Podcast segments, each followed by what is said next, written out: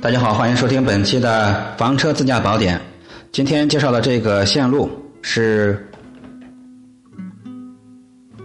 西去华山观绝岭，中越嵩山寻武魂。这线路呀，全长是八百零八百零几公里啊，分四段，属于比较短的经典的自驾线。全线呢包括了高速呀、省路呀、国道，大部分也是在华北的西部黄河谷地、渭河谷地。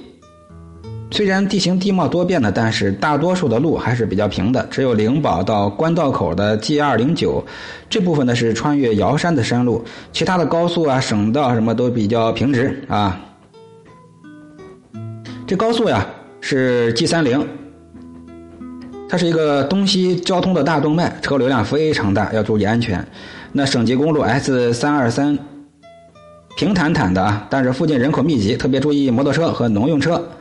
呃，行程分四段，第一段呢从郑州出发，沿着连霍高速 G 三零，经过洛阳、三门峡，达到当天的目的地华阴，路况。挺好的啊，住上住在华阴，全天是三百六十七公里，推荐呢住在华阴市区，景区价格是比较贵的啊。第二天呢是游玩华山，第三段是从华阴出发，沿着 G 三幺零到灵宝，在灵宝横渠路口沿着二 G 二零九到达官道口镇，然后呢沿 S 三二三经洛宁达到当天的目的地洛阳。这是第三段，路况比较好，大车、农用车辆比较多。沿途的景点有宝轮寺、华严寺、龙门石窟。晚上住洛阳，这一段呢是三百公里。第四段从洛阳出发，沿着郑绍洛高速经过登封返回郑州，路况还是不错的。这一段是一百四十一公里，呃，这一段可以玩少林寺和嵩山。这线呢也可以在三门峡的地方继续往陕西省进发。去神农溪、三峡坝，可以这些啊，可以继续，也可以在潼关沿着 G 三零高速继续往西安方向前进啊，去看看陕北的黄土高原、壶口瀑布等等啊。这一路上是经过这些景点，最著名的是华山，西岳华山五岳之一，在华阴市的境内，距离西安一百二十一百二十公里，海拔呢是两千一百多米。它南接秦岭，是北看皇位，扼守着中国古代的心脏，古称天府之国的长安、关中地区进出中原的门户。它素有奇险天下第一山之称。八二年呢，华山呢以陕西华山风景区的名义被国务院批准列为第一批国家级的风景名胜区的名单。下一个点呢，就是宝轮寺塔了。这是我国四大回音建筑之一啊。天下第一圣宫太初宫是老子写《道德经》的地方。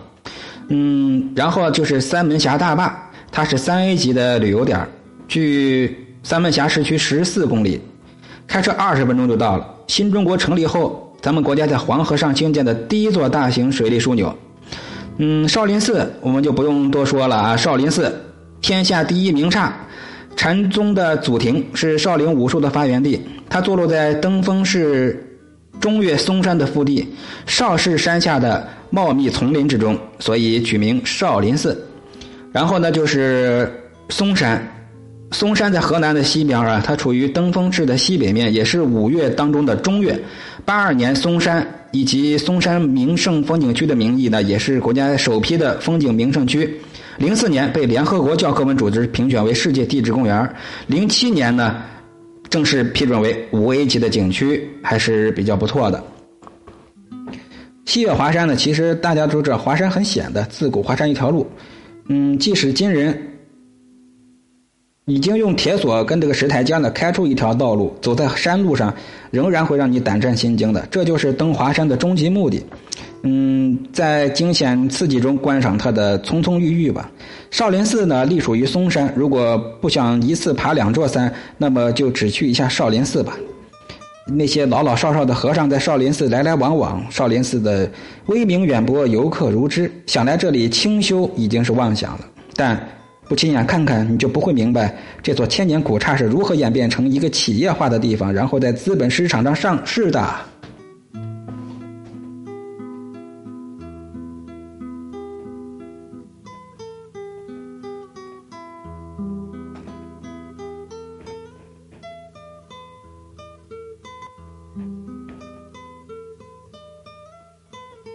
那去的时候如果有机会可以看看少林寺的演武大会。会让你有一种回到电影《少林寺》中的感觉啊。当然了，除了商业味很浓之外，还是保持着一些原汁原味儿当然，嵩山呢，除了大家都知道的少林寺之外，包括嵩山的主峰少室山也是非常不错的啊，是非常不错的。住宿的话，在洛阳推荐住龙门东山宾馆，华阴的话住在华山宾馆或者茂源宾馆，都是价廉物美的地儿。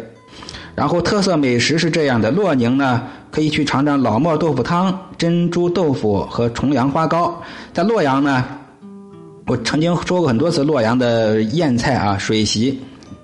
很有名，包括洛阳的东关的牛肉汤、东大石桥的驴肉汤、羊肉汤、鲤鱼跃龙门、不翻汤长寿鱼、登封的话烧饼加豆腐串儿，登封烧饼还是很好吃的，别以为就是平常的我们院里面那种啊，包括芝麻盖烧饼都是挺不错的。华阴华阴就是老马家的羊肉泡、江波辣子鸡、薛家凉皮儿，推荐尝一尝。好，这期聊到这儿，下一集。